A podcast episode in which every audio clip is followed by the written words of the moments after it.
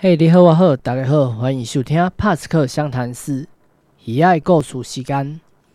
我是小鱼。上一集我们分享过二零一二年 PTT 上的一篇长篇文章，HIV 教我的事。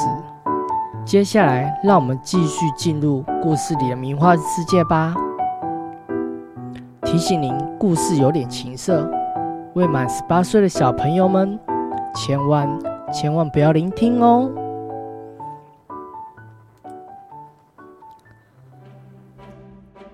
正当我陷入泥沼，而又放弃挣扎，只想要缓慢的走入终点之际，当一个人出现，慢慢的让我改变，他就是我现在的男友。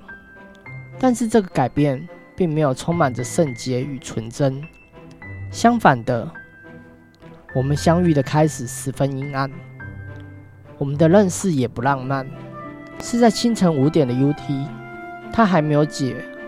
我这是已经连续连嗨了两天。MSN 交换照片后是我的菜，但是他没有东西，也没有地方，所有的条件都是扣分的。于是直接封锁，便倒回充满黏液跟裸体的床上休息。回家后发现有人加入我的 FB，点开来看，才知道星辰有小聊过。正当我准备把他封锁的时候，没想到他直接丢我讯息。基本的寒暄过后，他毫不避讳的表达他对我的好感，但对于热情早就灭绝的我，只认为这些恭维不过是刚好而已。他不过就是想要我陪他一起嗨，因此一开始我并没有把他当做一回事，只认为他就跟我其他众多嗨友一样。只因为我的外表而不断的接近我，讨好我，最后仍然只是个过客。但他确实很努力的想要跟我约他一起嗨，几乎每个周末都会接到他的简讯。面对他的积极，我其实很懒得理会，因此我不断的用借口搪塞，让他失望。但他的某种坚持似乎无法被击败，他还蛮鲁小的。总是用期盼的口吻，希望我能跟他见面。老实说，这种人在我的生活中比比皆是，但结果通常就是被我删除封锁。我对他确实有意思，这也就是为何我不愿意断绝联系的关系。认识后了一个月，他终于等到一次机会。那时候我跟他都刚结束着一场很糟的 party。后续约嗨的黄金交叉刚好出现了，我就跟他约在某个候车站见面。我永远忘不了我跟他的第一次见面，是一个毒辣的阳光正午。他比照片还要来的秀气，很瘦很白，是我爱的那种 button 典型。因为刚戒，所以畏光，他只好躲在屋檐下，脸上。还戴着粗框眼镜，让他变得更斯文乖巧。他很害怕我会转头就走，但是我的微笑也很直接的表达我的好感。在 Seven Eleven 买了必备的饮料之后，我们就走进车站旁的破烂旅店。那是一间我再也不想要再过去的旅馆，冷气、隔音都很差。而且还充满着怪味。简单冲洗后，我跟他共享了一件摇头碗。丢了之后，才发现我们都没有音乐。但我们似乎也不在乎这些，我们只想尽情享用彼此。他很敏感，特别是当我用舌头舔他的耳朵跟粉红色奶头的时候，他叫的声音马上使我勃起。轻巧的他坐在我的身上，一点压力都没有。这时候我才发现，他原来有根巨屌。可当我嘴巴一靠近的时候，他忽然阻止我。他说他不喜欢被吹，我只好用手指玩弄他，这让他在我身上淫叫的更加疯狂。他迫不及待的把我内裤扯开，一口含住我的老二，很熟练的戴上套子，拿出 rush 跟我一起享用。接着我就开始干起他来，啊，好紧！不得不说，他的屁眼真的好紧。他坐在我的身上，放肆的大喊我的名字，说他从来没有被人干得这么爽，吟声浪语，完全不像刚见面那样羞涩的感觉。很久没有干过那么紧的洞了，而且听到他的反应，我干得更加的卖力，一干就是一个小时。我们两个人都汗如雨下，体味也不知道换过了多少个。啊，休息一下好不好？他满意的向我请求，我放他去浴室冲洗一下，自己瘫在床上抽烟，回味着刚刚所有的激情。然后他在浴室叫我进去，走进去后，看他翘起屁股，意图。想要在浴室里面再来一次，我马上又戴起套子，从后面直直的深入，他吟叫的更加疯狂。就这样，两个人在闷湿的浴室中又开始大战，汗水、rush、肥皂味，通通都混在一起。他一直说我很厉害，怎么都顶得到他的点。忽然，他开始大叫，他射了。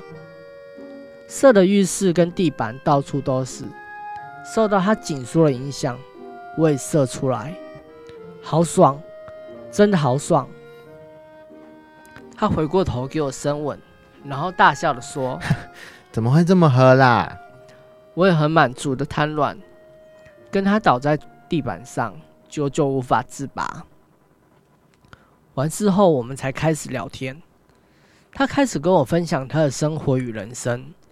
以前我是完全对这些毫无兴趣可言，但不知为何听他说，我就是有兴趣听下去。我们很快乐，在炎热又破旧的旅馆房间里面，我似乎放下很多心房，笑着并分享着彼此的生活。我很久没有遇到一个玩嗨还能谈心的人。结束后，我们就各自回家。回家后，他还不忘传简讯，叫我要喝牛奶，还要吃绿豆汤排毒。这些贴心的简讯，至今还存在我的旧手机里面，供我回忆着。但当时，他也并未成为我的男朋友，只是一个开咖的朋友而已。真正让我开始交往的主要原因是在一次大趴上。他想要跟我玩，却没有地方，问我哪里可以让他好好的嗨。我不想要开 motel 旅馆，他又不想要去 Aniki，情急之下，只好又找了一个大趴让我们过去。那是一个大约二十个人的趴场，一进去，他忽然变得很沉默。他说他只是去过小聚，没有去过大趴。哎呦，我会好好保护你啦！丢了摇头丸之后，这是我在西园区给他的承诺。然后东西上来时，内裤一收后，各自就开始找人干了。我当然也不例外。其实我也没有特别留意那句承诺，毕竟他也不是新手，不至于真的不理会任何人吧。跟几个人交手过后。他也跑到了 S 房里找我，我们又自然而然的 ES 了起来。但结束后，他就开始跟着我，不论是冲洗、抽烟、拉 K，他都跟我一起去。哎呦，人家真的会怕嘛？他小声的在我耳边低诉着。以前的时候，我非常讨厌这种跟屁虫的行为，但是那天我却在黑暗中。紧紧的牵住他的手，或许是没有拉太多的 K，也没有疯狂的做爱。那次大趴，我总觉得时间过得好慢。我们一句话什么也没说，只是倒在沙发上，看着身旁的人走来走去。嘿，你在想什么？他倒在我身上问着：“没有啊，我在想带你过来究竟是对的还是错的？”我很开心啊，看到你开心我就开心了。他在我的胸膛上撒娇了起来，我没有多做回应，只是摸着他的短发，继续无神的盯着天花板。然后有些人离开，有些人进来，渐渐的音乐调小，整个屋子才安静下来。我们两个就占据了一张空床，倒在上面，把门关起来。这时候我们才开始真正的做爱。我忽然发现自己开始想要占有眼前这个人，我不想要看到他跟别人一起。在占有欲的冲动之下。我们两个又再度同步高潮，然后趁着每个人都还在熟睡的时候，悄悄的流走，离开永夜的国度。在计程车上，他默默倒在我的肩膀，我默默的搂着他，不管司机的眼光，我们只是默默的一起闭眼休息。哎，以后我只想跟你一对一，好不好？他对我低声的耳语。好啊，我睁开我疲惫的一双眼，仔细看着他。这句承诺，我当时并没有想太多，我并不去想我做不做得到，我也不想我有没有资格做到。我只觉得强烈的感受到他对我的渴望，这股对爱的渴望跟在趴场里面截然不同。他找到我那腐败的心灵。一丝对爱情的部分。交往初期，我们仍然维持着每周会嗨的一次生活，只是人数变成两个，只有我跟他。场地从陌生的趴场转到北部各大的 motel，东西也从一件半减少到半件，有时候甚至不太拉 K，更不会去碰烟。既然有爱，就要有责任。我跟他一直是坚持着戴套，我不想要成为怨恨的人，更不想要他成为下一个我。但是，对于自己的身体状况，当时我一直在隐瞒，隐瞒是来自于害怕，还有前任对我的伤害仍在隐隐作痛。我很爱他，但是又有谁会爱一个代言者呢？就算他接受我又如何？上一个接受我的人，不也离我而去？种种的想法都使我一直在假装自己是个正常人。我不想面对，也不愿面对这个事实。但是交往一段时间后，他却也慢慢察觉到我的不对劲。他发现我很容易疲倦，大概下午两点以后，感觉就像是活尸一样。他发现我气色很差，手脚也比平常人冰冷。最重要是，他发现他好几次要求无套，可是我却坚持戴着套。一次要求不给过，还说得过去，但随着交往时间的增加，我却还是如此坚持，这就有点异常了。女人对爱情的感知能力总是特别的敏锐。终于某天，他打破沉默，直问我：“你是对自己没有信心，还是对我没有信心呢？要不然我们一起去验血嘛，确定我们两个人都安全，再来无套好不好？”我也只能默默的点头。于是，身为一个代言者，我居然还陪他去做逆塞。看着那些熟悉的表格跟针筒，我竟然没有一丝放松的感觉。脑子充满着恐惧跟不安，他当然也感觉到我的情绪，但我当下只是跟他说：“我害怕抽血。”看见我如此害怕，他先做好逆塞，随后护士就问我几个基础的问题跟声明，然后就在我的手臂上绑上橡皮绳。我当时多希望护士可以直接爆炸。或是恐怖分子挟持医院，但是这些想象终究抵不过一根针头的插入。随着血液慢慢充满试管，我内心也渐渐充满着绝望。那天也是我第一次体会到，除了嗑药之外，惊吓也会让人冷汗直流。筛检过后，我瘫坐在公车座位上不发一语。他感受到我的不对劲，却也只能极力安慰我。在他的安慰下，我说出我先前有梅毒的事情。他也只是静静的听着，没有多做回应。那晚我们在旅馆内没有丢东西，有的只是拥抱跟心跳。回家后，我知道我再也没有办法隐瞒事实下去了。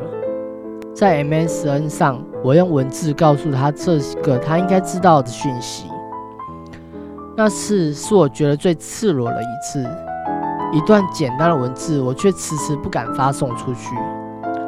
最后抱着必死的决心，我终究对他坦诚了这一切的一切。我告诉他，早已经待援将近两年了，以及我生活所有的种种。相对我的焦虑，他反倒是显得十分的冷静，只是像个听众，慢慢听我说完真实的自己。我很懦弱的又再度把选择权交给了他，因为那是我唯一能做的事情。其实我心里早有一个底，只是没有想到是你亲口告诉我而已。他早就发现我身体的异常，特别是我执着于戴套这件事。你为什么要这样糟蹋你自己呢？他问了一个我内心一直不断重复的问题。我颤抖的手不断敲着键盘。却怎么样也打不出一个完整的解释。该怎样就怎样，除非你想要抛弃你自己，不然我不会抛弃你的。说完，他就下线了，只留下了眼眶湿红的我坐在书桌前。睡前我打给他，我告诉他我目前身体状况那是正常的，叫他不要担心这些。他没有多做回应，直到他哽咽的跟我说晚安。我才察觉到他势必是在哭泣。倒在床上的我无法入眠，我开始厌恶自己的懦弱，厌恶趴场，厌恶 E.K，还有烟，厌恶这人世间一切的诱惑跟刺激，使我无力保护一个爱我的人。我不敢去想他那阵子有多难过，因为我又有什么资格安慰他呢？原本是伴侣要一起共享爱情初开的甜美之时，我们之间却是严冬将至。他还是一样的管控着我的生活，只是比过去他更重视我的身体健康，开始寄一些健康资讯给我，寄给我一些养生食品，还有叫我一天要听药师佛经几次。他用他的坚强告诉我，他一点事情也没有。但我想，他的泪水只有他的枕头知道吧。其实我们都不知道未来还会有受到什么样的考验跟磨难，但是爱让我们连结在一起。他已经牵起我的手了，只看我愿不愿意从棺木中离开。他想要更了解我状况，于是我生平第一次带男友进诊疗间。让医生告诉他我目前身体的状况。那时候我的数据平平，不好不坏。让各管事告诉他该怎样跟我相处。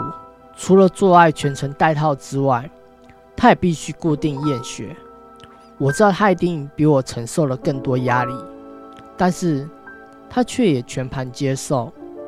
以前回诊的时候，总是戴好口罩，找一个没有人的地方。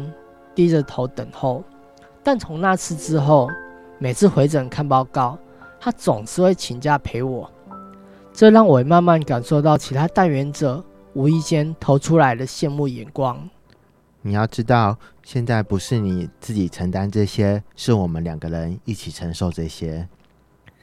他开始成为最严厉的铁血教官，高压统御我的生活的种种，毒品。是绝对首要禁令，另外也严格限制我一天只能抽多少烟，不准熬夜，严格管控我的饮食。对于这些残酷的禁令，我甘之如饴，因为我知道他的出发点都是为我好，他只是希望我的身体能够越来越健康，好让未来我们能一起去更多地方旅行。若不是一同经历过黑暗，又怎么会看见曙光的感动？我知道这份爱是得来不易的幸运，因此我也不想要挥霍它。我也知道，即便幸运的获得，又没有什么作为，我很快就会失去它。为了它，我做了不少改变。我开始努力的撰写论文，积极的去完成那些我一直遗忘的事情。我也删除脸书跟 MSN 的嗨咖。只留下一些交情较好的朋友，换门号也顺便把手机换成智慧型手机，好让它随时监控我的行踪。这些防护措施其实很表面，要破解也并不是难事，但我相信事在人为。我知道这或许是我最后一次的机会，可以改变自己。他愿意拿生命陪我，我也愿意将我的所有的爱给他。虽然相处上还是争执不断，但是争吵过后，我们也都知道彼此是爱着的。我们共同分享着彼此最纯洁的爱，我们共同分享着彼此最纯粹的爱。我们一步一步的完成我们预定的计划，过程虽然很苦，但最后仍然是撑过来了。他看着我渐渐变回小熊的身体，虽然嘴巴说我太胖。但语气总是甜蜜的，连我最要好的朋友也开始不可置信的我改变的一切，四处跑趴的妖物，最后成为一个只为老婆而活的男人，什么都玩的毒虫，居然会开始对想碰东西的人道德劝说。我开始关心身边的带源者朋友，问他们身体状况，而不是关心他们最近丢了哪些很爽快的衣服，摇头丸。我的价值观根本翻了一次，并且是彻底彻尾的改变。如果没有经历过那些黑暗，如果没有带源，如果没有这一切悲惨的种种，或许我仍会不重视这段感情。我仍是继续在游戏人间，然后重复着人生无奈的循环。我感谢我遇见的每个事情，从最黑暗的到最光明的。感谢 HIV，让我体会了这些事。这就是 HIV 教我的事。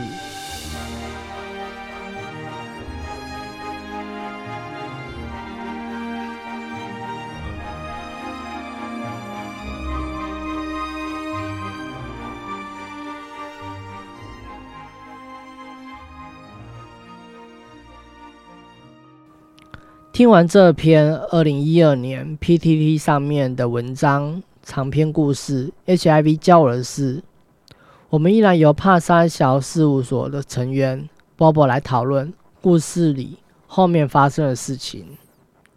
Hello，大家好，呃，我是帕山小事务所的波波。Hello，波波你好。你好。那听完刚刚的故事，他好像有讨论到一些爬场用药文化，那。不知道 Bobo 是不是可以跟我们分享一下？你有听过什么趴场的一些文化？如果还没有听过上集的朋友们，可以去听听看上集的 p a r k 那包含了这一集，其实运用了很多的嗯同志的术语，其实包含了像什么什么是 BB 啊，是它其实是 bareback 的，就是无套的缩写，或是烟嗨。那个嗨并不是跟你说是在 Hello 的嗨，那个嗨就有可能是呃。呃，H I G H 就是还，只用。药物的来助兴的嗨这样子，那这些术语呢，有可能在如果不了解这些文化，好在读这篇的时候，就会觉得，哎，他到底是在聊些什么事情？比如说什么衣服是代表什么，然后 K 代表是什么，还有烟代表的是什么？嗯，对，为什么我会选择这篇来聊呢？其实也是因为这些东西是也是呃真实存在在这个社会上的，然后其实也是嗯。一个人生的展现，好，同时在这篇文章，我们也听到非常很多的情欲的展露啊，包含在呃三温暖文化或是在约炮文化上，好，以及在趴场文化当中，这些呃情欲是怎么在穿梭在你我之间的。那嗯，我们在聊到趴场的时候，通常都会讲到一句话，就是什么趴场无真爱这件事情啊。然后其实，可是我们在这篇故事其实就可以看到，说趴场其实是还是可以找到一个真正了解到你的人，而且他有可能是呃可以。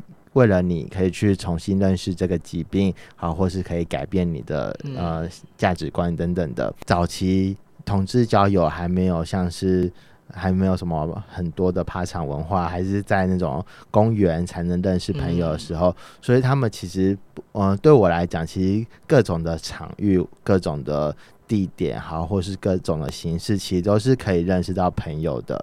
那只是。透过怎么样的方式去让你可以愿意打开心胸去认识这个人？嗯嗯，就是后来我们有听到，就是作者他其实隐瞒他 HIV 的事情，那不知道这个隐瞒的话会对另外一方有什么影响到吗？有什么影响吗？其实这两篇我们一起合起来看来，第一个是他一开始遇到，呃，有可能是传染给他的。前男友，然后到这一篇，她另外找到的另外一个男友。那其实，在现行的台湾法律当中，有一条法律叫做呃嗯，我们之前讨论过的艾滋条例二十一条，就是明知为自己为感染者，那呃如果。发生了危险性行为的时候，或是危险的行为时候，如果没有告知对方你的感染身份的话，那就会有可能会处五年以上十二年以下的有期徒刑，未遂犯法之。那嗯，当如果你没有告知对方的身份的话，就是有可能会面临这样的刑责。那有些人就会觉得说，有可能他会又利用这这条法律来威胁对方，不要跟他分手，或是他觉得为什么你会欺骗我，所以他要用这条法律来惩罚他。可是这条法律呢，他其实呃提告的人他是没办法会获得任何的赔偿金或是什么的，那有可能只会让这两个人的关系只是更加的恶化而已，所以。通常我们在这接到这样的提告的咨询的时候，我们都会想要问问看，说，呃，为什么你想要提高这件事情？然后是想要获得什么东西？这个这条法律呢，其实它前面还有另外一个条件，就是明知自己为感染者。那明知这件事情，就是你要去做筛检这件事情嘛，才会明知就是知道自己是感染者，然后才会被通报。所以在上一集的故事当中，呃，她的前男友，呃，感觉是没有去做筛检，所以他就不会。符合这样的条件嘛，所以他就不会受到二十一条的呃控管这样子。那可是呢，这其实也是对于防疫上是一个非常大的漏洞，因为他如果没有好好治疗的话，就会有可能把病毒不断的传染给其他人。就是回到我们之前提到的 U 等于 U 话，如果有感染者稳定服药的话，就可以把病毒控制住，不会百分之百不会把病毒传染出去这样子。嗯，那我可以问一个就是比较笨的问题，就是。如果是带套，然后没有告知的话，那这样也算是吗？嗯，是。所以不管有没有带套，其实你没有告知，其实就是有可能违反到这个法律。对，因为在现实的层面上，我们不可能在做爱之前就是白纸黑字的写下说，对，我们有没有带套嘛？对，好，这个东西，或是除非你平常是有在拍性爱影片的，那这在法律上很难去采证说，但你们做爱的时候到底有没有带套，所以就变成是一方说起的话，对于感染者在这条法律上是比较不利的。嗯，就有可能就是说你在当下确实是有带套，可是。对方一口咬定就是你没有，可是你真的没有办法去证实。嗯，然后法官可能就是这样会考量到，就是另外那个人说的做法。对，好，同时有可能是，嗯，做爱的时候是有带套，可是你在呃六九就是吹的时候，有可能，所以六九吹的其实也算是，对他如果没有带套的话，就是还也算是危险性行为，在现在目前的危险性行为的定义之下，所以在这几年开始，很多人就有团体他们在去思考说，啊，这条法律二十一条是不是它还有在这个存在的必要性？因为目前有呃 U 等于 U 的。艾滋科学新证据的出现嘛，所以呃这几年也开始在讨论说，哦，我们是不是要去把这样的刑责，就是五年以上十二年以下的刑责去做修订，或是把整条的二十一条去做废止？因为像目前感染者如果稳定服药治疗的话，其实对于公共卫生上的话是是比较有利的。这篇故事当中，好像作者他其实有一个内化污名，就是觉得好像自己感染了艾滋，然后就是没有办法可以再去。交往可以去好的爱另外一个人。嗯，我们都会说污名其实可以分为外在歧视，好以及污名就是有分为外在污名以及内化的污名嘛。内化的污名有可能就是举个例来讲，有可能是社会这些外在歧视呢，有可能呃长期的都一直存在着，有可能平常的时候你不会把这些歧视听进去，可是有一天当你的状况很低落的时候，就把这些歧视的话听到心里里面去的时候，它有可能就会如同故事的主角。里面觉得自己不被爱，好，或是没办法去爱人，只能在嗯趴场中寻求就是开心这样子。那其实内化污名的事情，他必须要很长的时间去做处理的，好，以及他遇到怎么样的人，以及身边的朋友给他怎样的协助，以同时呢，外在的歧视当然也是要减少，才能降低感染者对于内化污名的看法。嗯，因为这我好像也听到很多朋友就是。感染了 HIV 之后，然后他自己就是觉得没有办法再去好好的去爱下一个人，也不知道怎么去跟就是下一个交往的人谈起这些事情。嗯，如同故事里面讲的，就是感染者在进入一段关系的时候，很担心，就是最害怕就是高知的问题，因为。呃，同时会卡到，呃，不知道对方会什么样的应对嘛，以及现在刚刚前面提到的二十一条部分，就如果你们在还没告知之前就发生了性行为的话，有可能就会有二十一条的风险存在。嗯，好了，也感谢就是波波这次的分享跟回应，愿这篇文章能够带给阅读人一些启示，不管是警示或者希望都好。在众多的代原者故事当中，作者的故事并不是最完美，也不是最悲惨的，只是用他的经验告诉大众，这个世界黑有多黑，白有多白。如果能够改变人的一些想法，或许就不枉他分享最不堪的过去了。谢谢大家收听，我们下次见喽，拜拜。